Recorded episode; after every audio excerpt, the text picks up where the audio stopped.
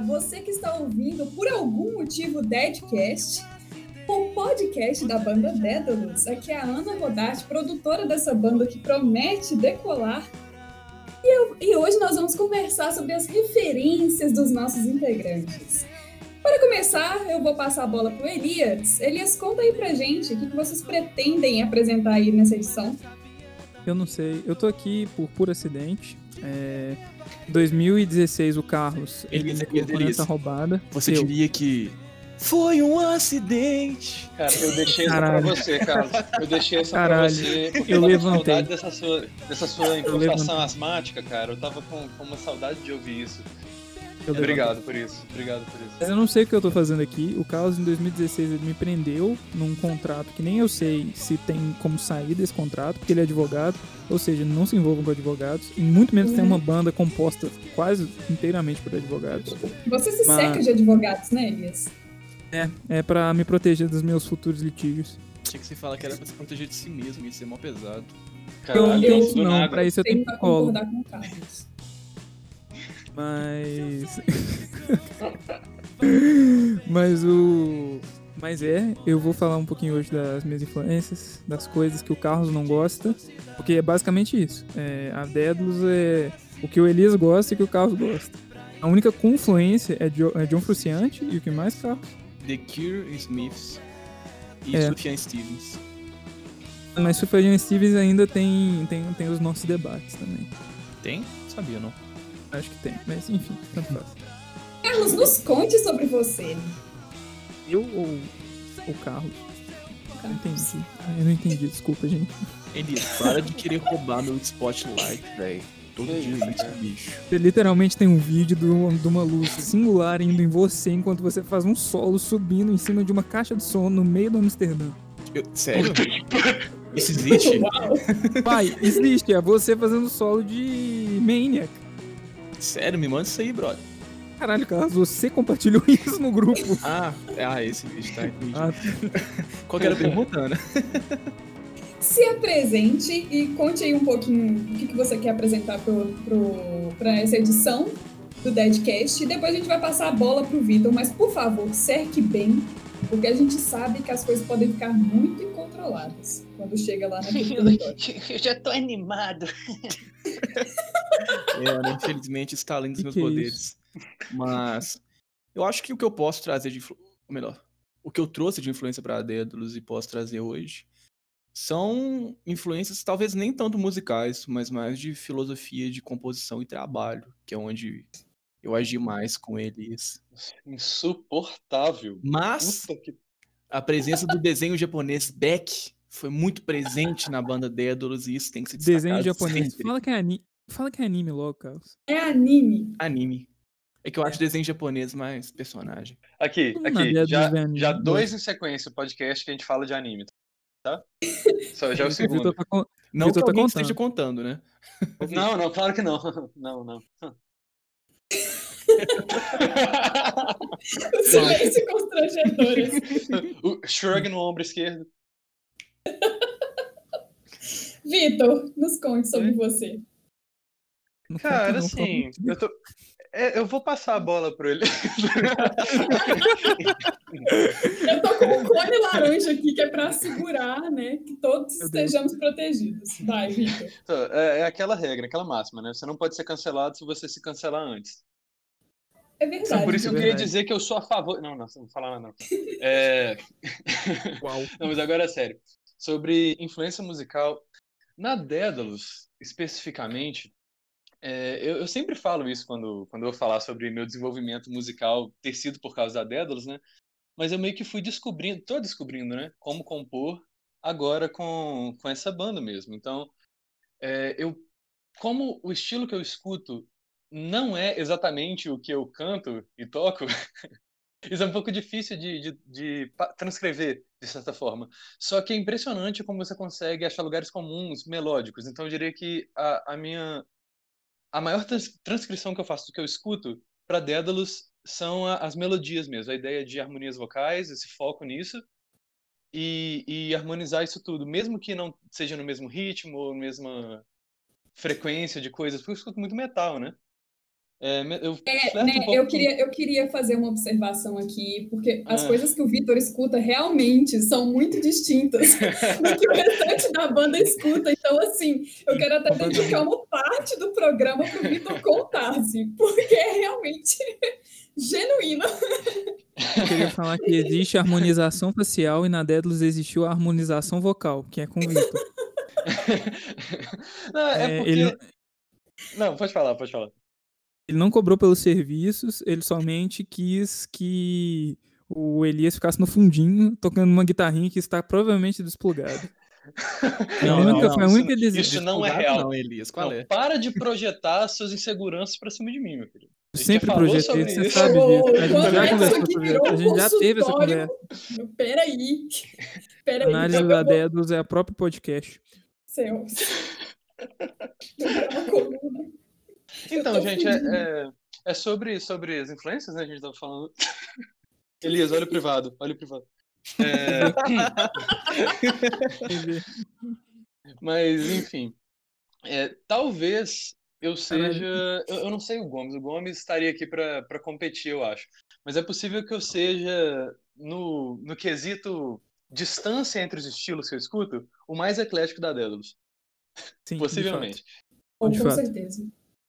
Eu, eu escuto metal, é, sei lá, metal brasileiro, Angra, André Matos, enfim, todo, tudo que vem disso. É, eu escuto bastante isso, nesse mesmo gênero do resto do mundo, mas eu escuto pop também. Panic seria um, um ótimo expoente disso. É muita música emo, metal progressivo, é, deixa eu ver o que emo? aqui.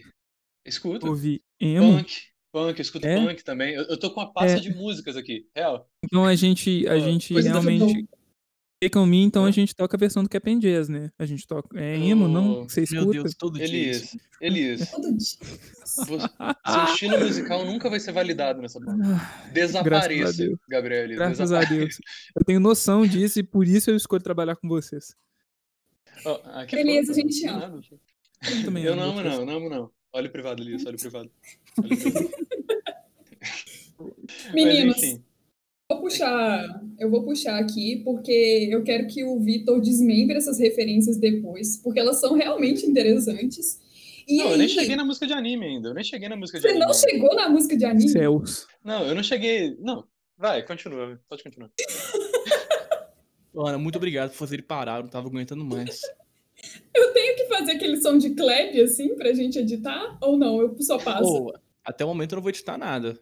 Vai que vai que vai. Sim, tá bem bom. é uma coisa meio Jack Kerouac, assim, do podcast. Mas vamos lá.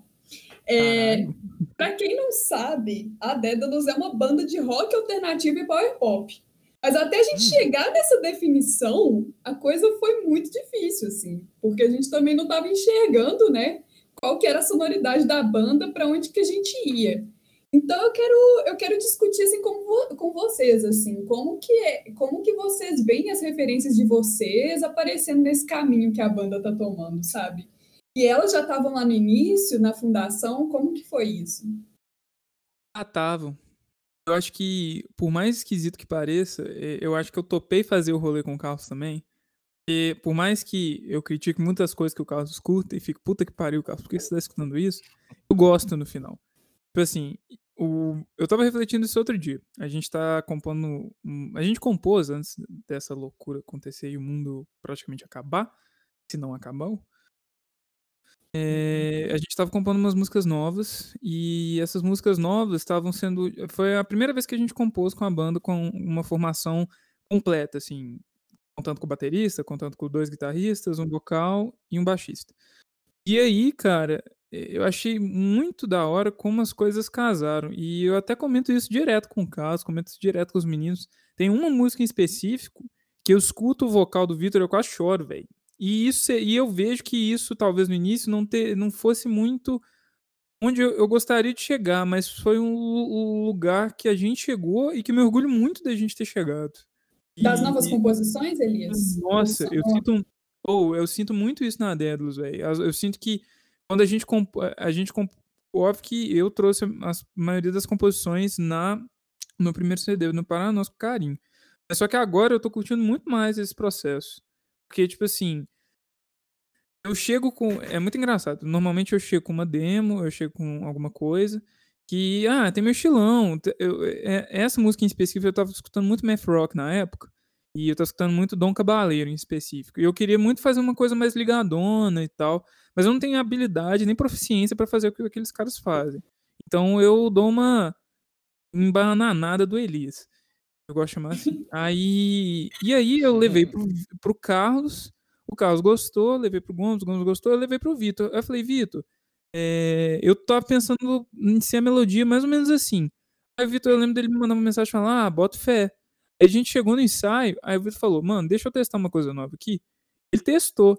Véi, eu nunca teria imaginado isso. Nunca, na minha vida. A melodia que ele colocou naquela música, em, é, nessa música específica, eu nunca teria imaginado. E eu fiquei tão feliz, velho, que, tipo assim, foi uma escolha muito feliz. E, sei lá, eu fico muito orgulhoso da gente. É isso. De uma certa forma, essas referências muito diferentes abrem caminhos, né, para um processo criativo que muito vivo eu fico vendo, assim. Não sei. Não Sim, tem. Total. Não é uma coisa muito fechada, né? Sim, a gente respeita muitas ideias do outro, pelo menos eu sinto isso. Não sei, meninos. É, isso é uma coisa. Não, isso é uma coisa interessante. Desde o primeiro CD, mesmo eu não tendo participado desde o começo, já aconteceu um pouco isso, né? A Daedalus, eu, eu falava isso e vocês concordaram, pelo menos na época, que a gente era uma banda de que a gente ficava discordando constantemente, mas a gente ficava fazendo concessões também o tempo todo. Então a gente trabalhava na base, não, isso aqui não. Se não for isso, eu aceito. Sabe? Cada um tinha o seu. Sabe? Meio que a gente, a gente vetava o que não, não. Isso é um não definitivo, mas é, tudo bem, isso aqui eu acho um pouco estranho, mas eu posso me acostumar. E todo mundo em relação aos outros. Tipo, a gente era assim com tudo que os outros pensavam. Eu sinto isso, pelo menos. Total.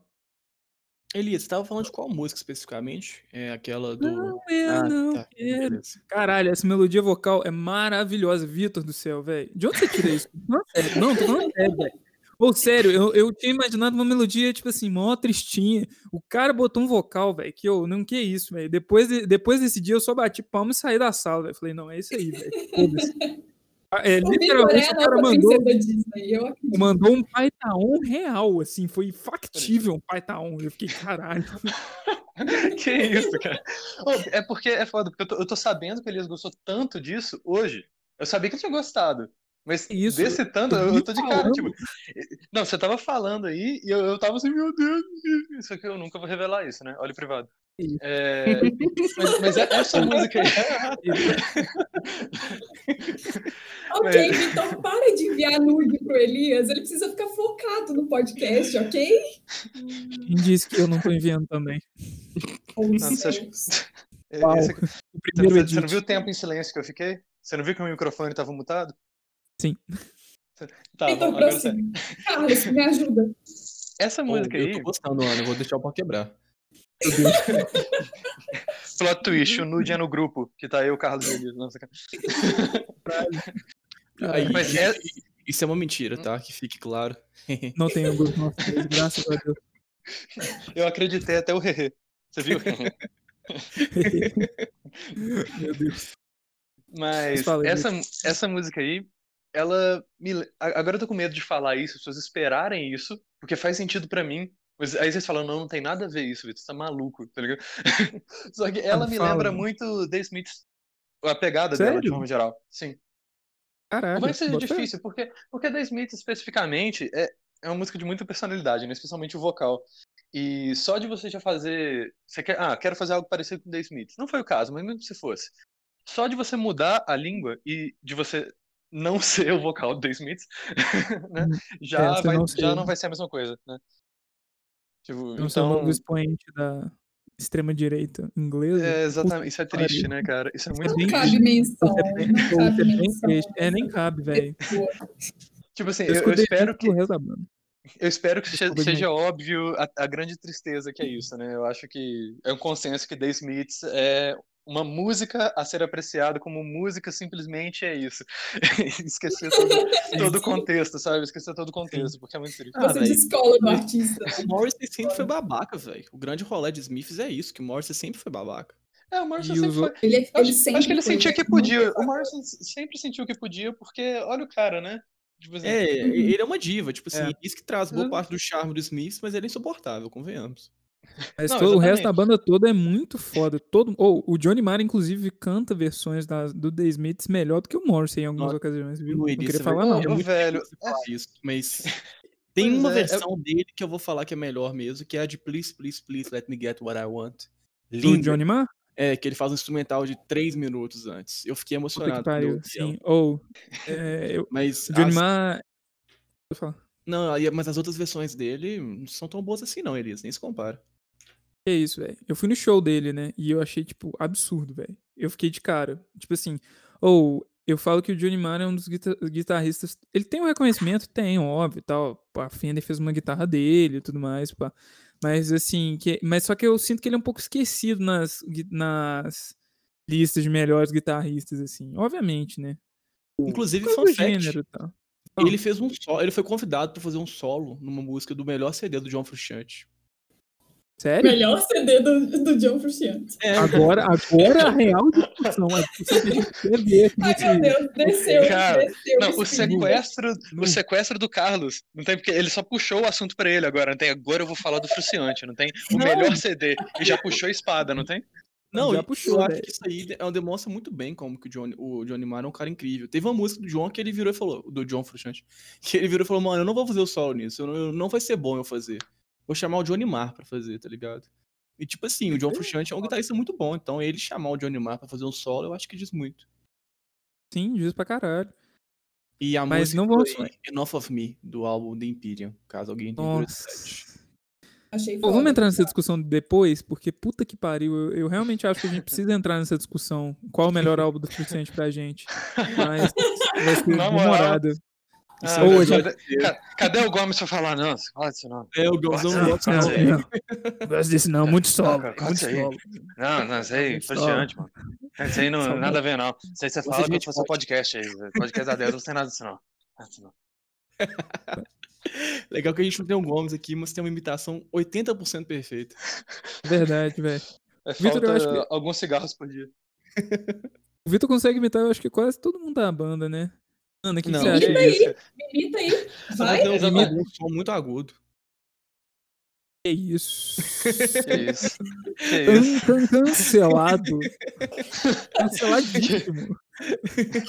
Você vê como vai, né? The Smiths, cancelamento. Né? Tem um... Óbvio, óbvio que tem um pulo do gato aí. Claro que tem. Agora, coisa qual, que qual é o ponto em comum, né? eu vou editar Pois é. o Silêncio Constrangedor, eu vou deixar pro afim de comédia. Fica, fica a dúvida. Tá bom. Deixa, deixa para o fim de comédia. A gente vai discutir qual que é o melhor álbum do John Frusciante? Ah, não. Acho que acho- Pera aí, então, então, então tá liberado falar de Los Hermanos, é isso? Que isso, não, não, daqui a calma, é, calma. Shhh. Tá Vitor, liberado? a gente vai Mas perder pera, a Onde a audiência. gente tava antes também? A gente tava falando de alguma coisa antes que. eu- ah, é, é do vocal de uma música em específico nossa. Eu acho que. Deixa o Vitor terminar de falar. Ou, É Eu tava falando sobre isso, né? É verdade. pois é. Você falou que parecia The Smith, por isso que foi essa conversa Sim. maluca. Sim, exatamente. É porque eu acho que é uma das influências que, apesar desse nosso caos que a Ana comentou, né, que foi para decidir o nosso estilo, uma coisa que a gente sempre teve como senso comum é que The Smith sempre foi uma influência nossa, mas por outro lado é uma, uma responsabilidade você falar, né, que você é influenciado por, por The Smiths, né? Tipo, é um troço meio grande, né? Sim, total. Eu- eu- pessoalmente, é um troço que a, a princípio assustaria. Então, isso ter surgido de uma forma espontânea e você ter gostado tanto, tá- quer dizer, eu não sei se você concorda, se lembra um pouco a lógica melódica, assim, da coisa. Só do vocal, Uhum. eu falo. Não necessariamente do resto. Uhum. É... é algo mu- muito legal, né? E eu ter começado a compor com a Dédalus e conseguir fazer algo assim que, igual, se pelo menos pra você você gostou tanto, aí pra mim isso significa muito. Ah, Acho que é nisso que eu não. queria chegar, sabe? Porque fico é uma coisa que é muito legal, assim, tô- pessoalmente. Eu gostei muito, não, eu fiquei muito feliz. pontuar. Eu quero pontuar uma coisa que o Victor disse, que, tipo assim, é, que se comparar a artistas muito grandes realmente dá um medo, mas acho que a gente tem que ser muito honesto, né, com as nossas referências, assim. Eu vejo banda indie falando que, que sempre foi influenciada por bandas locais e bandas pequenas, e assim, a menos que você nasça é, num nicho muito privilegiado, assim, é, eu, acho, eu acho que a gente tem que ser honesto, sabe, com, com que com que alimentou o nosso repertório artístico, sabe? Tipo, a Dédalus Hum. passa pelo Britney Spears, e é, e é isso que torna o papo muito legal, né? Muito autêntico, assim. Também é da minha parte, viu? Também é da minha parte. Sim. Sou eu. Britney Spears fui eu, tá? Pô, mas é, é, é porque, é porque a gente não tem umas coisas, Vitor, que eu acho muito louca. Nossa, e isso começou com o Carlos, depois foi com você. Com o Gomes eu não tenho tanto esse choque, porque o Gomes ele tem uma linhagem, tipo assim, eu tô me identificando que eu sou um cara que gosta de lo-fi folk, assim. Fazer essas coisas meio Nossa. microfonão. É, chataço. Dá um exemplo e aí, Elias. Ah, o- eu fritei muito no CD novo do Mount Erie, que é agora que voltou a ser The Microphones, que eu não sei pra onde que ele tá indo. Mas enfim. É, que, eu, que eu achei muito bonito. E do recém-cancelado, que já tava há um tempão pra ser cancelado, Sun Kill Moon. O, frito muito no Benji e frito muito no CD depois do. Uns três CDs depois do Benji, que é um. é um- tem um nome grandaço. ele- E é um CD que tem duas horas. E tipo assim. Tem, sim, é um CD de duas horas com um tanto de música repetida, com umas co- com- dele contando histórias sobre a vida dele, eu acho muito foda. É, tipo assim, uma referência. eh, Ele é uma referência pra mim. Não que eu vou começar a fazer música assim, gente, calma. Não, pelo menos não na Deplos. É, mas eu- é inegável que, assim, o- por exemplo, inclusive outro dia eu até mandei pro Gonçalo, falei, "Ô, eu acho que você vai curtir e tal. A gente tava trocando ideia sobre Neil Young, e eu falei que eu tava com vontade de escutar. E ele falou: Não, bota fé, realmente tem um quê de Young e tem um- uma coisa acontecendo aí. Mas, tipo assim, mano, músicas de 12, 13 minutos do cara só falando, assim. Aí é, É, a faixa do Microphones tem 45? 45 minutos é uma música, né? É Na verdade, eu acho, que ele só. podia, eu acho que ele podia fazer um álbum. É a mesma coisa daquela banda lá, Godspeed, que é post-rock.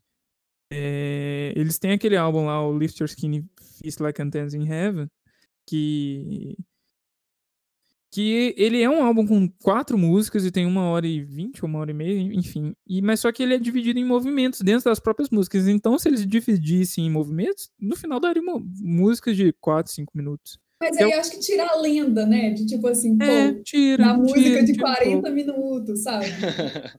tira. Porque, queira não, quando você, é, quando você fragmenta, tipo, você ainda dá a chance Uhum. da pessoa ter a Sim. escuta fragmentada ali, né? Você, você entrega isso pronto para ela. Agora, eu acho Total. que a faixa do Microphones realmente te obriga a ficar ali, tipo, na expectativa. Tanto que eu comentei com você que ela demora, entre aspas, a começar, né? Ela fica num instrumental, É. assim, Uns lentíssimo. oito minutos. Sim, até, até entrar outros instrumentos, ela ganhar uma vivacidade, assim, não sei. Bem bonito. E, Não, eu mas, consigo. mas falando. Não, Não, só Liz. terminando. só- é porque. eh, Aí você desata a falar. Mas é porque o que, que acontece? No, na Daedalus, eu tenho essas influências. E eu tô vendo realmente que. Ah, esse é muito meu rolê, minha vibe. Na Daedalus, eu sou confrontado a todo momento com isso. O Carlos, eu lembro que as nossas primeiras conversas, a gente tinha comentado muito de fazer um cover de Fruciante. Inclusive, o Para Nosso Carinho, a gente pensava em finalizar ele com um cover de Past Recedes, que é uma música do, é do. Caramba, é mesmo. Eu tinha esquecido completamente disso, Elias. Pois é, a gente ia, tava pensando em finalizar o álbum com essa música, de tão importante que ela foi pra gente, né? Foi, foi a- eu acho que foi uma das primeiras músicas que eu me encaixei com o Carlos, que eu falei, caralho, essa música, aí o Carlos, não, eu amo essa música. E a gente bateu. Depois com o Vitor. E, caralho, com o Vitor é quase todo dia um choque diferente com alguma coisa que o Vitor escuta. E eu acho isso ótimo, ótimo mesmo. E isso aparece muito no som da banda, eu acho.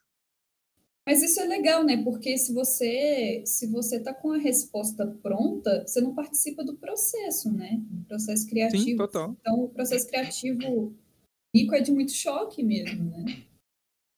Sim, total. Não, é, eu só acharia ruim se não nascessem coisas dele, né? Então, esse, esse choque é bom justamente porque é possível nascerem coisas. Porque o choque só pra atrapalhar não faz sentido, né? Assim, se não conseguisse sair nada, né? Se fosse todo mundo inflexível e tal.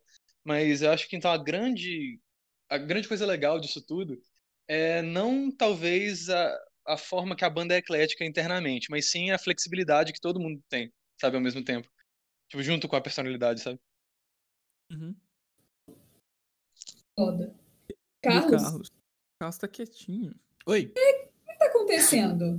Não, eu tô, tô ouvindo, tô, tô me entretendo com o papo. Esse é um bom, então já temos nosso primeiro ouvinte. Olha só. Caralho, hein? Caralho, hein? Ah, chamou pra quente, hein?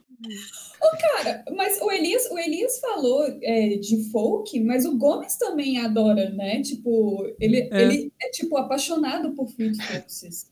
Não, você é o cara do Não. folk banda. O Gomes é o cara do folk. Pois é, que- ele tá fazendo falta, velho. Ele tá fazendo falta. É. Inclusive, a cover que a Daedalus fez daquela faixa de Fleet Foxes ficou foda. Eu sei que foi num dia azarado, mas. Que arrebentou e desafinou a guitarra. Cara, nossa, deu tudo errado. Nossa. Mas você viu que eu e o Gomes não desafinamos, né? E eu acertei o baixo todo. Eu tava Você viu, né? disso.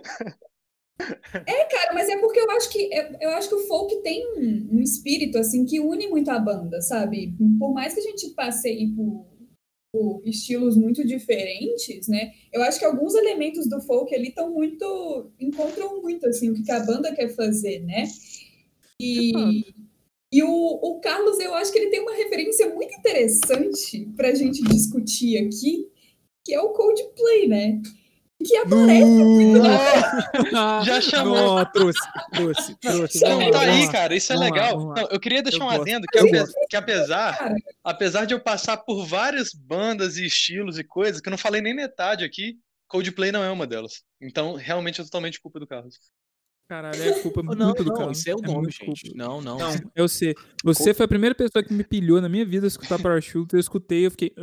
E aí depois eu escutei outra vez e falei, nu, caralho. Bom demais. Sério? Cara, Oh, mas eu acho que a pessoa que mais entende, gosta e tem como influência o Coldplay na banda é o Gomes, velho. Eu, eu peguei um pouco de carona, mas pra mim Coldplay é só o primeiro CD, o resto eu meio que desconsidero. O primeiro álbum. Não, tá. Mas, tipo, na Dédalus, na prática, tipo, o Gomes realmente gosta mais. Tipo, dá pra ver, ele fala mais sobre isso, mas de pilhar em coisas da Dédalus como referência e tal, acho que é você, velho.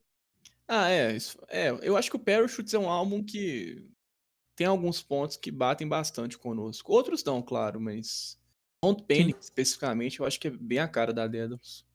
Que Panic? Don't Panic. Verdade. Ela é bem O boa. É incrível. Eu acho que ela, ela um- captura bastante a vibe, assim. É. E Mas a- a é uma vibe mesmo, né? Combina com a. Carlos. Não, ia falar Yellow também, tem a nossa vibezinha. Nossa, Yellow, eu vou repetir isso até morrer. Que Yellow é o primeiro hit post-rock que a gente teve, velho. Sério, mano. Aquela guitarra naquele timbre é, é Mogwai. É Mogwai. Eu olho pra aquilo e eu vejo Mogwai. Sério. Eu tava escutando Mogwai outro dia eu falei, caralho, é o mesmo time de Cold, de Coldplay. Fiquei, Nossa, eu vou ficar pa- eu vou parar pra pensar nisso. para, para pra pensar. Porque, ou é meio. E principalmente como é que a guitarra anda. Tipo assim, beleza, entra. Mas a estourada que dá é estourada de post-rock, gente. Aquilo dali é Mogwai na veia. E, mas só que a referência a gente realmente tem, e ela é até um pouco complicada, porque isso pode gerar complicações legais pra gente. Ai, meu Deus, Elias, o que, que você vai mandar? Corta, corta. Radiohead corta, The Bands. Ah, não, não. não. Tá de boa, pô. Pode continuar. É De boa. De boa. Carlos falando. Não, só coloca o refrão de High and Dry aqui. Vai, vai, coloca aqui. Ah, agora eu O entendi. Tony Hawk super apoiaria a gente. Vai, vai. Caralho. corta, corta depois, corta depois. Pelo amor de Deus, Tony Hawk, não, não mata a gente, pelo amor de Deus. A gente ama. sim, sim, mas- corta, corta, pula. Margiela. Peraí, o Tony Hawk tem algum rolê que eu não saiba? O que, que tá pegando? Não, Não, ele é, um, ele é um criativo caótico. Ele tá lá dançando É com o grupo corpo lá do, do Sim. país. Eu acho que ele não vai se preocupar. ele é, ele é um. Ele é um pouco caótico no meu jeitão, assim. Mas eu sou Inclusive, menos misterioso que ele. Bem Ele menos. tem uma banda com o Flea, o É, Atoms Atoms for for Peace, que é muito É. boa. A galera não fala Boa? tanto dela, é uma boa banda. Eu escutei. É bem legal. É, esse álbum foi. Ele só tem um álbum, né? O Turn Amok. Foi a Uhum. trilha sonora de dois meses do meu terceiro ano, mais ou menos. Desde então, Uau. porque memórias traumáticas. Pero é um bom álbum. Uau. Ou, a gente tá conversando já tem um tempo e a playlist, hein, galera? Pois é, né, velho? Bem lembrado. Bem lembrado. Eu acho que é hora de mandar Tem um. quanto tempo? Oi? Tem quanto tempo já? Ah, deve ter o quê? Uns 20 minutos. É isso só. Parece que a gente tá 30. conversando um tempão. Eu acho 30 que é, é a hora de mandar o famigerado roda o som. Roda o som. Roda. Eu acrescentei algumas coisas na playlist hoje. É mesmo, Elias? O que, que você andou colocando aqui nessa playlist? Tô intrigada. Isso. Você tá tocando Rosa Neon? Sim, eu, eu É isso entrei. Calma aí, minutinho. E- Ele colocou e vazou, tá ligado? Foi só isso mesmo. Não, não vai ver, Ele não. só jogou a bomba e foi embora. Eu joguei a banda, a, a banda e a bomba, mas. Oh, mas isso é uma coisa que eu tenho muito pra mim, assim, eu acho que a proposta do podcast e da playlist, no caso, é colocar a galera de BH, velho. Independente muito do som, assim. É. É um, tra- um trampo muito bem feito, velho. É, Não é um dos meus trampos favoritos, eu realmente falo, e tá tudo bem. Mas eu realmente acho muito válido, porque é bom, é bem feito. Por exemplo, o Baga que produz eles. eu- Ele é um produtor muito bom, eu, eu não sei se ele tá em música. Eu escutei ele pela primeira vez no Charchá, ele é um cara muito bom. É, aí eu coloquei também um. Produção visual bem impecável. Sim, pois é, uma produção visual muito massa. E, e também o do Rosa Neon, né? Eu, não, eu só me fugiu o nome da pessoa que cuida da produção visual do Rosa Neon. Mas só que é, é muito válido, velho. E ô, cá entre nós, né, velho? Não é pra uma banda. Não sei se seria um indie, não sei como é se classificam, mas. Eu acho que é tipo um pop, cara. É um pop. É, indie pop, Indie acham? É, indie pop. É. Tipo assim, um indie pop tocar no Sarará e usando no, no- na atual conjuntura, onde realmente o rap é mais popular, é muito foda também. Então, palmas pra eles, na verdade. Tem que levar em conta o trabalho das pessoas, velho. Muito. Tipo assim, a minha opinião é muito alheia isso. Eu considero muito o trabalho. Então, quem tá nessa playlist, pra mim, são pessoas que realmente fazem um trabalho honesto, um trabalho verdadeiro. Pra elas. É Isso. Quem tá ouvindo o podcast pode encontrar essa playlist, Elias. Pode, é só procurar no perfil do Pedro Gomes, porque ele foi um idiota e não fez no perfil da Débora. E eu não O vou grau de amadorismo. Sim, o grau de amadorismo é especial, porque eu falei, Gomes, faz no perfil da Débora. Ele falou, não, mano, deixa aqui, um minutinho, um minutinho. Eu, tá bom, Gomes. Não, pior que tem muito Gomes, velho. Eu imagino direitinho Ah. falando. Ah, um minutinho, um minutinho. Mas o.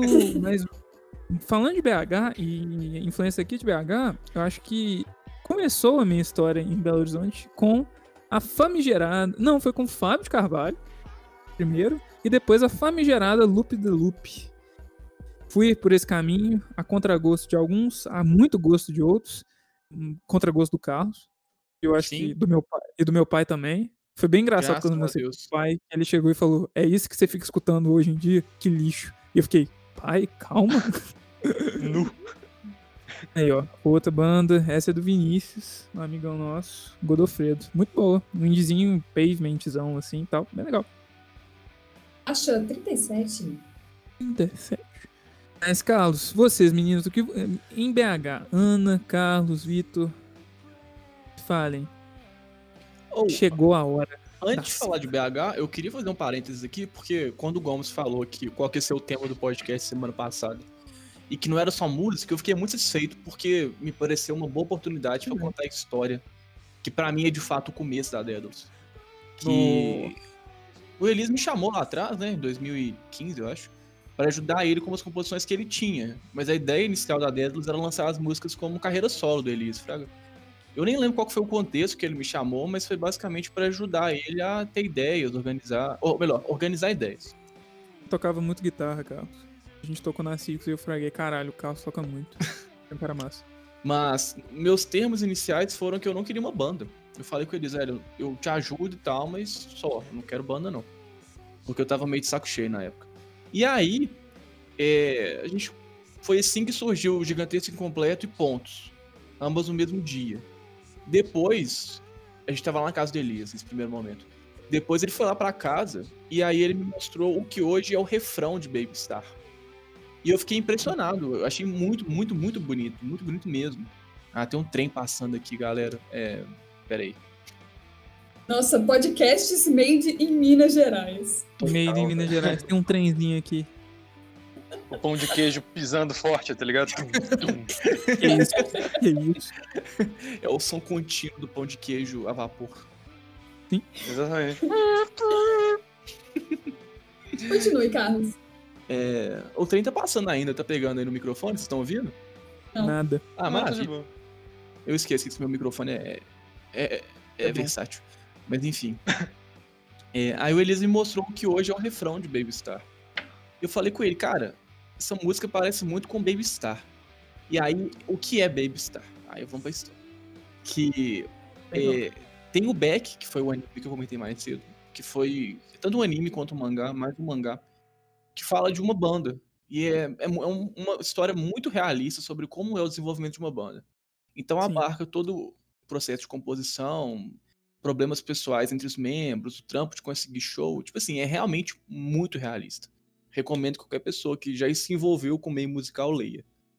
E poucas pessoas que eu conhecia na época sabiam que Beck existia. E o Elias me falou que ele já tinha lido o mangá e visto o anime. O anime, anime. Dos meus, é um dos meus mangás favoritos, inclusive. Pois eu é, e eu fiquei tenho, muito. Eu comp comprei uma Mustang, que é um, um, modelo de guitarra, por causa desse mangá. É, a minha tele foi por causa da tele do Koyuki também. Mas, mas enfim. É, e aí foi tipo. quando eu identifiquei esse ponto de, de semelhança entre nós dois, eu já fiquei meio animado. E aí, quando ele me mostrou essa música, me lembrou a Baby Star, que no mangá é uma música que o Koyuki, que é o protagonista, que é um cara que não sabe tocar guitarra muito bem, que ele entra lá no, na Beck e começa a se desenvolver aos poucos, ele compõe ela sozinho. É a primeira música que ele compõe, e uma época, tipo, de muito problema na banda. O guitarrista estava sumido, a galera tinha brigado, e, tipo, tava, cada um tinha pro seu canto. Aí o Koyuki fez Baby Star e chegou com ela pra galera ouvir, tentando convencer todo mundo a recuperar a banda, né? E todo mundo ficou tão impressionado com a Baby Star que acabou que isso foi a força motriz que impulsionou o Beck a voltar.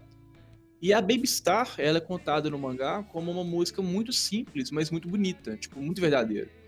E quando eu ouvi o que hoje é o refrão de Baby Star, me remeteu muito a isso. E aí eu falei com Elias, Elias, velho, se Baby Star existisse, ia ser isso aqui. E aí, coincidentemente, eu já tinha tentado compor uma música no passado que chamava Baby Star. Só que tava em outro tom. Aí eu falei, Elias, vamos aproveitar aqui essa ideia harmônica do verso que eu pensei e juntar com o seu refrão. E eu aí... não sabia disso, não. Você não lembra disso, não? Não, eu não lembrava que era por causa que você tinha chamado de outra música com Baby Star, não. Você nunca me falou isso. Falei, a gente conversou disso na época. Sério? Sério? Caralho, não, então não tava lembrando nem fudendo. Porque foi mó trampo, inclusive. Tipo assim, a que eu já tinha tava num tom muito diferente. Aí a gente teve que uhum. descobrir qual que era o grau do campo harmônico de cada acorde que eu tinha usado e como Nossa, isso ia lembrei. transpor pra Baby Star na época. Não, a gente usou círculo de quartas, a gente foi, sentou Não, círculo de quartas é. foi, foi pontos. Pontos, foi pontos, desculpa. Mas enfim, aí nisso aí surgiu a guitarra que hoje é do Elias na música. E para eu fazer a minha parte, eu usei como referência o que o, Ray, que é o guitarrista da banda Beck, faria. Tipo, porque eu queria muito seguir essa vibe, sabe? Tanto que, se você for ver a minha guitarra, o trabalho de guitarra de Baby Star e comparar com as outras músicas, é uma vibe bem diferente. Até Sim. a forma como o solo foi abordado, foi tudo pensando no mangá Beck e no guitarrista Ray Mai. Como que é? Ray Minami? Ryuzuki Minami. É, é Ray Minami. Então, oh. enfim. E depois dessa música aí que eu, eu fiquei apaixonado por Baby Star e falei com o Elise que eu topava ter uma banda com ele. Desde que a gente tocasse essa música. Oh. Desde então o caos se instaurou na Terra. Pois é. Eu sempre quis uma oportunidade para contar essa história toda. Agora tá aí. Pronto. Mas essa história é incrível. É incrível. Você, Ana, você também tá aí, toda perguntante, mas você não falou do você mesma, não, velho. Qual é, mano? Eu sou o mestre de cerimônias aqui, cara. O mestre de cerimônias também fala. Senão eu vou ficar com vergonha, que eu sou muito falante. E eu falei pra caralho semana passada. A minha, a minha influência como produtora é a gente Suzy, da Marvelous Mrs. Maisel. Eu tô aqui para dar cor, Uau. sei estudam. e pra Uau. rir de vocês. Sim, não ironicamente, eu acho... Ana Rodarte. Desapareça. Não ironicamente, eu acho que a Ana Rodarte pegaria, eh, espetaria a gente com um, aqueles pauzinhos de churrasco, bota fé. Tipo assim, anda, vai, vai, vai, vai fazer essa coisa. Não ironicamente. Nossa. Só de pensar nisso já dá ódio. É, o Vitor, o Vitor é maluco também. O Vitor é completamente maluco. Mas falando de Nossa. referências que não são músicas, eu acho que, não, velho, pra Dédalus, cara, eu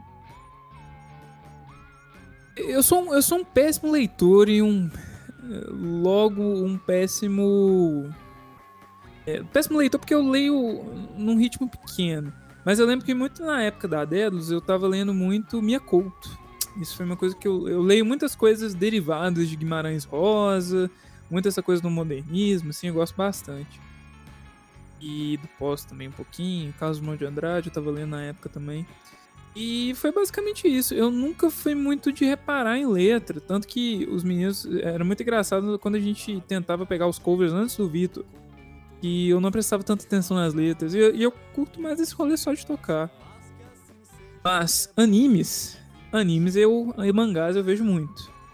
Jojo é o primeiro mangá cabeça. Naruto também. Meu Deus. É, uai, foda-se, eu sou amaldiçoado em anime mesmo, dane-se. É... O, tem. E deixa eu ver o que mais.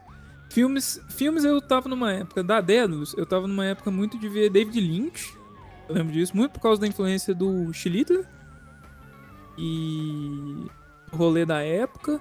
Mas passou a ficar. Eu senti. Eu comecei a entrar numa vibe mais minimalista recentemente, tipo assim, focar um pouco mais em sequências, assim, em frases curtas que consigam resumir bem o que eu tô sentindo e o que eu quero falar.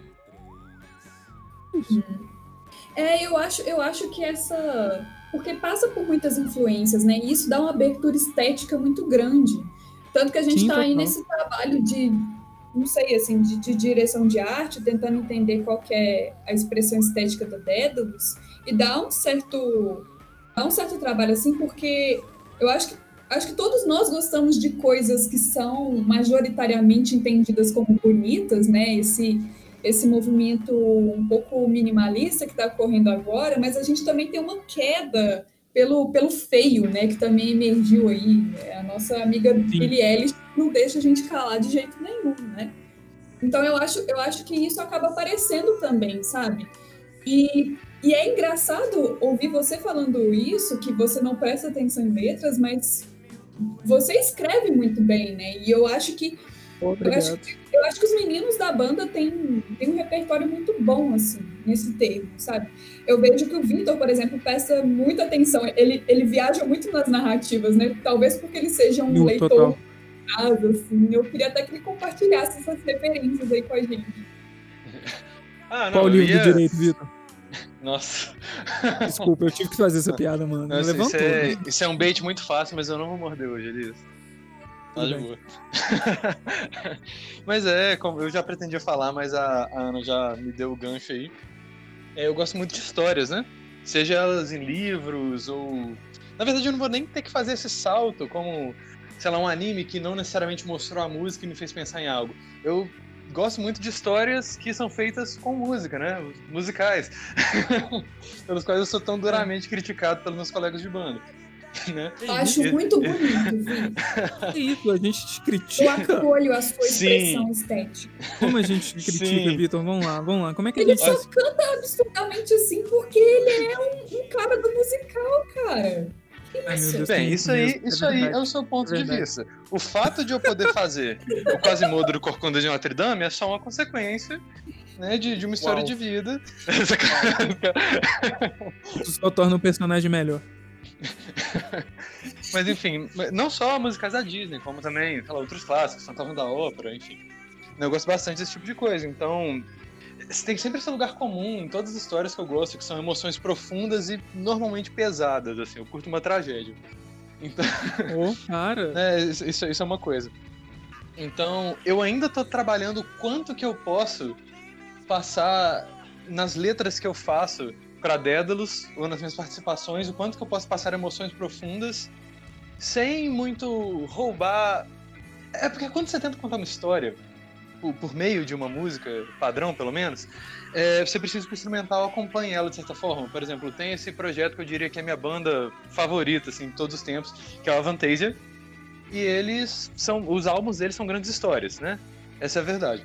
Então você vê que as músicas às vezes chegam uns 10, 11 minutos e elas mudam muito, assim, completamente dentro de si mesmas, de acordo com o momento que o personagem está tendo e tal. Ou seja, mesmo que não seja propriamente um musical, mesmo que seja uma música para shows padrão, ela ainda assim a letra acaba determinando, né, o resto da música.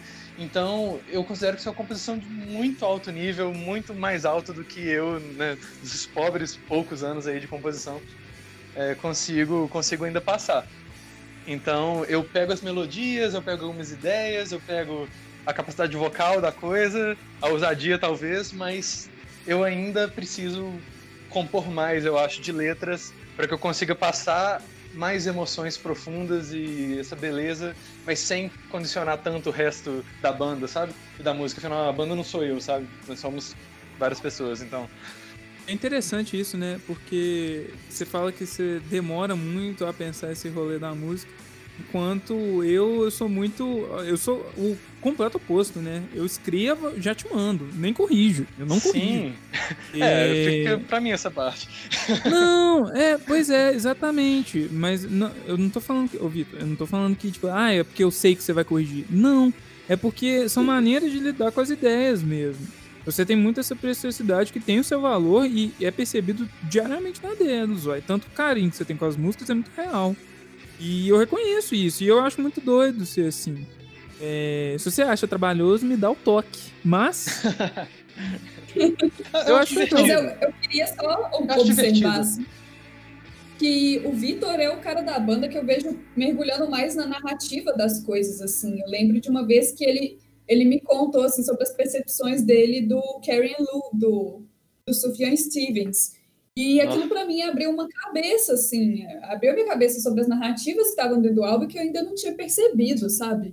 E, e ele realmente, assim, sentiu muito profundamente e, e dissertou sobre aquilo ali. Então, ele é realmente, eu acho que ele tem esse perfil do músico que também é um leitor voraz, sabe? Que mergulha no universo que se constrói ali em torno, em torno das narrativas da canção, em torno do trabalho, sabe? Eu acho isso muito foda, assim. Traz um, Não, traz um aspecto mais narrativo, né? Não, esse do Sufjan Stevens, é Grace, o Jeff Buckley, é Clube da Esquina. Tipo, todos. Eu poderia listar aqui. São, são várias coisas que eu olho essas músicas e eu fico. Cara, como eu demorei tanto para poder perceber o que tava nessa letra, tantas vezes, tipo, um mês, sabe? Eu conheci a coisa, vou vendo, ouvindo, né? E aí eu percebo, porque aí eu começo a chorar. Do nada. Quando eu percebo o que a letra significa. Não, sério, sério, é, é triste. Eu achei bonitinho, não tô falando, não. Eu fico, cara, eu, eu nunca vou conseguir compor um troço desse, sabe? Eu fico assim, meu Deus, esses caras. É por isso que faz sucesso, sabe? Eu fico em choque. Mas sim, eu realmente mergulho muito nas narrativas das coisas que eu escuto. Não dá pra comparar o seu eu de agora com o Sufjan Stevens de hoje, né? Tipo assim. Cara, tem não, todo não tem... processo aí. Cara, nossa, assim, você escuta a música do cara e você sente, tipo, ele deve ter ficado muito orgulhoso da música que ele fez, mas isso aqui não surge de alguém que está querendo simplesmente fazer sucesso. Se ele passou realmente por isso aqui, no caso do Stevens a gente sabe que é um fato, né? Mas se ele passou por isso aqui, talvez ele escolhesse nem ser capaz de compor isso aqui, sabe? É, acaba que a música é até um segundo plano em relação à vida do cara, assim, tão profundo que ela chega. Sabe, é uma emoção tão pesada que talvez seria melhor se ele tivesse tirado isso da cabeça criativa dele, sabe? Não da vida que ele, que ele teve. É, e colocar Uau. processos tão pessoais assim é realmente complicado, né, cara? Eu acho assim, se o Neil Young ficou, ficou tímido com isso. não, é, não, e o cara, eu fico de cara dele conseguir passar, porque tristezas todos nós temos, né? É, cada um de nós tem vários dramas, né? Alguns mais do que outros. Mas é, conseguir colocar isso em letra, em melodia e no resto todo da música, isso é incrível. Isso é o ápice da composição. E se eu tenho um objetivo pessoal, é esse com composição. Olha aí, eu também, eu também tenho, tenho, eu tenho o objetivo de contar a história também, mas eu não sei, eu acho que eu sou mais verborrágico. Sinto que uh, o que tá dito, tá dito. E as coisas, elas. A vida, no meu, no meu, na, no meu, no meu quesito de ponto de vista, assim, acho que. Não sei, eu aprendi na minha vida que eu sempre. Eu pensava, quando era pequeno, eu pensava muito antes de falar. Muito. Eu sempre tentava fazer com que as pessoas é, me compreendessem 100%, mas isso muitas vezes nunca, eu sinto que nunca é possível. Isso é uma coisa que eu sinto muito em letra, em música, assim, no geral. Acho que sempre vai faltar um, um uma sacada. Óbvio que tem várias, eu acho que muitas maneiras da gente interpretar, e eu acho que tem maneiras da gente se aprofundar assim numa música, não é isso. Mas não sei, eu sempre senti que faltava. Então, eu, a partir do momento que eu peguei isso pra mim, eu falei, não, mano, vamos fazendo, depois e vamos escrevendo que você sente de uma maneira realmente realmente você gosta, assim, que seja verborrágico e eu acabei dando sorte nesse sentido. Acho que é por isso que eu gosto um pouco. Tá tocando até o Fábio, o Fábio que foi primeiro baterista da banda Daedalus. É... O, o Fábio foi uma pessoa que me inspirou muito, velho, porque o jeito que ele escreve, ele escreve, ele escreve muito bem, de uma maneira muito lírica, mas ao mesmo tempo eu acho. eh, Me deu uma liberdade, assim, de poder talvez colocar coisas na minha cabeça do jeito que eu penso mesmo. Que são confusas, mas que. Sei lá. Podem ser vistas, assim. Não, não necessariamente tal. Não sei. É, é um embate. Eu não, Vitor, eu não quero que isso pareça um embate. Eu só quero que isso seja opinião de cada São diferentes visões sobre o processo de composição e Não pareceu, não, não pareceu, não. Mas se você achou que pareceu, então acho que é. Nu, velho. Levanta, não tem, o cara fica bravo, tá ligado? Pelo amor de Deus. Nossa, Kratos, Vitor. Kratos Vitor. Kratos Vitor, Kratos barbudão, com a camisa com o meu rosto, assim. Sim. Cadê o, cadê o Carlos? O Carlos parece que saiu daqui. Não, eu tô aqui, gente. Tá curtindo muito escutar a conversa. Eu acho que ele chorou. né? Eu acho que ele chorou. Ele chorou. Chorou. Eu fiquei emocionado em vários momentos diferentes. Sério? Nossa, Não, achei isso meio sexual. Que isso? Pô. mas eu tô gostando da conversa. É, não, tá bem boa, assim. É... Ana, você quer falar? Elias, eu queria que você dissertasse um pouco sobre o Teenage Fan Club. Jesus Cristo. Do nada. Nu. É, do nada. Isso foi muito iFood, iFood, tem Caralho. como você me dar um patrocínio aqui pra Dédalus? É só um. Já Pois que é. chutou o balde mesmo, né? Vamos pedir É, é. patrocínio. Caralho, essa foi boa. Dédalus 20, Dédalus 20 no rap, sei lá. Mas eu posso explicar, eu posso explicar. Nós tivemos uma, uma, uma reunião muito frutífera num dia chuvoso, né, Elias? Um dia muito Caralho, chuvoso. para. O Carlos estava nessa também. E, e aí, quando a gente estava ali tentando traçar, assim, mais ou menos como que a gente apresentaria a Dédalus para as pessoas, né? Tipo, ah, é, eu, eu, eu trabalho para uma banda. Ah, ela toca o quê? Aí eu ficava, hum. então nós estávamos cuidando desse processo. E aí o Elias, aliás, todos nós, né, definimos assim, olha, grandes, acho, acho que bandas que dá para aproximar assim um pouco para a galera entender o que que é a Dédalus, o Coldplay no seu início, né, e o Teenage Fan Club. Eu acho que seria legal a gente falar um pouco, sabe? Sobre o Coldplay a gente já a gente já discutiu aqui, mas o Teenage Fan Club é essa essa banda que não é tão conhecida assim, né? Mas que exerce um peso muito forte, né? É interessante, né? Porque eu fico pensando, o rolê que ela faz parte, o tipo de música que ela toca, eu vejo isso muito na Dédalus. Assim, eu fico. Querendo ou não, galera, a gente toca com outras bandas com um som muito diferente do nosso, né, velho?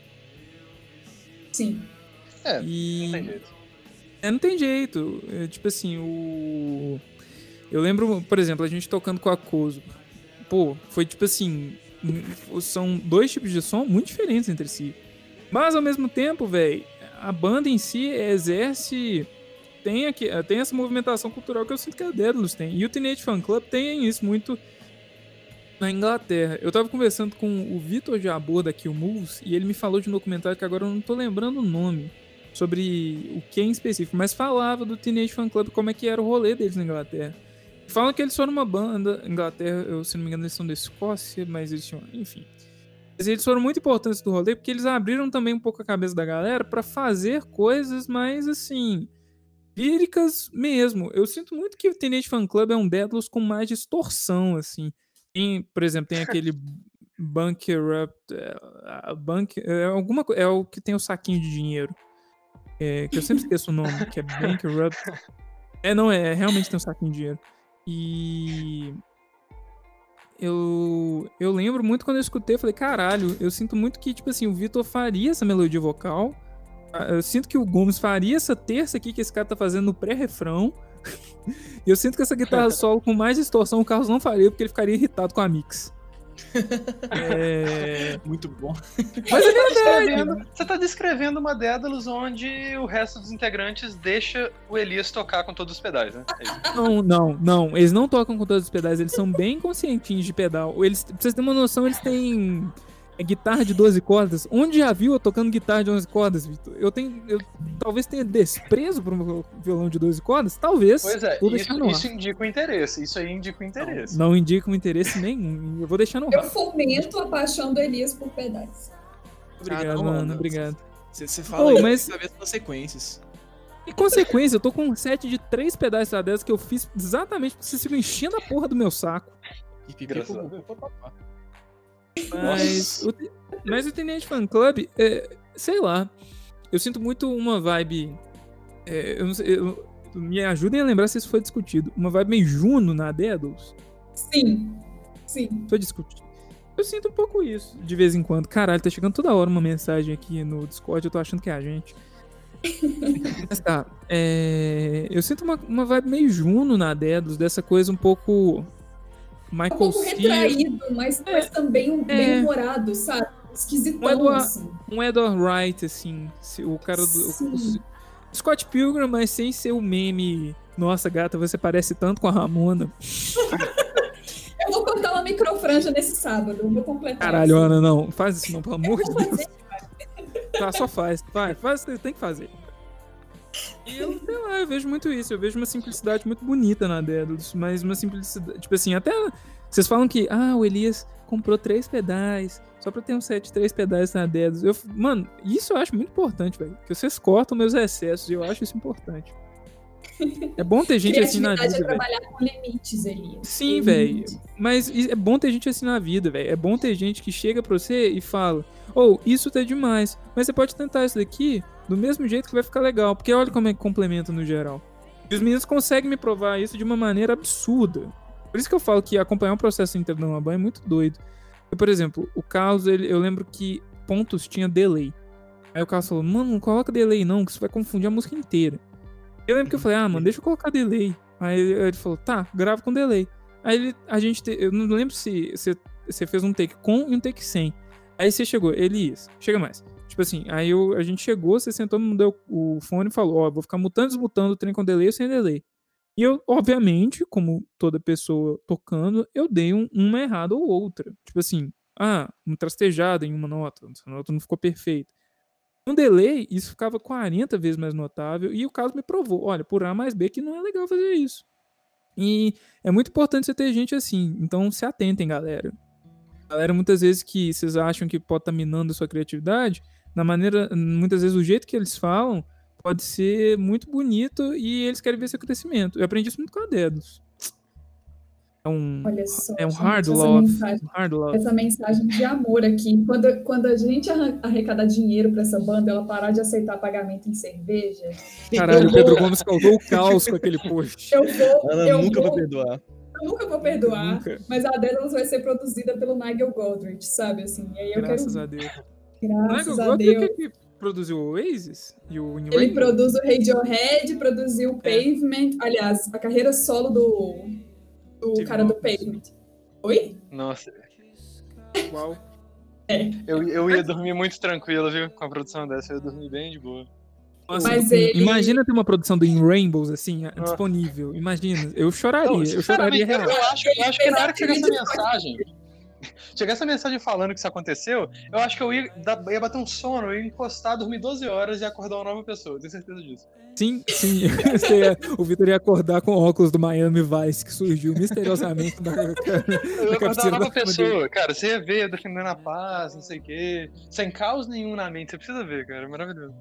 Oh, e além de tudo, ele é um excelente engenheiro de som no geral, assim. As mix Sim, dele são velho. lindas. absurdas, são Ele é difícil de trabalhar, né? Mas ele é um gênio mesmo, assim. Dizem Eu é acho ele é. Não é difícil, cara, é só deixar, deixa o cara, tá ligado? Só é difícil se você Isso. quiser, deixa o cara ele falar, ah, tem que fazer assim você, você tá certo, querido, é isso aí, nunca errou. é isso, é fácil trabalhar. Mas fácil o cara do Pavement reclamou, porque ficou muito caro. E, e é, uma, é uma reclamação geral. Mas assim, cara, eu acho, eu acho que é isso. Eu acho que é você trabalhar com pessoas que dá muito certo, sabe? Tipo assim, ele fez uma parceria absurda com Edgar Wright e fez a trilha de Scott Pilgrim, sabe? Que é genial, assim. Incrível. Tá bom. Direto do futuro, nós tivemos que gravar esse, esse encerramento aqui alguns dias após é, a realização do nosso programa sobre, ah, sobre as referências da Daedalus, porque o nosso Craig aqui deu um problema, nós já fizemos amizade com ele novamente. Carlos, você tá digitando agora eu tô nervosa.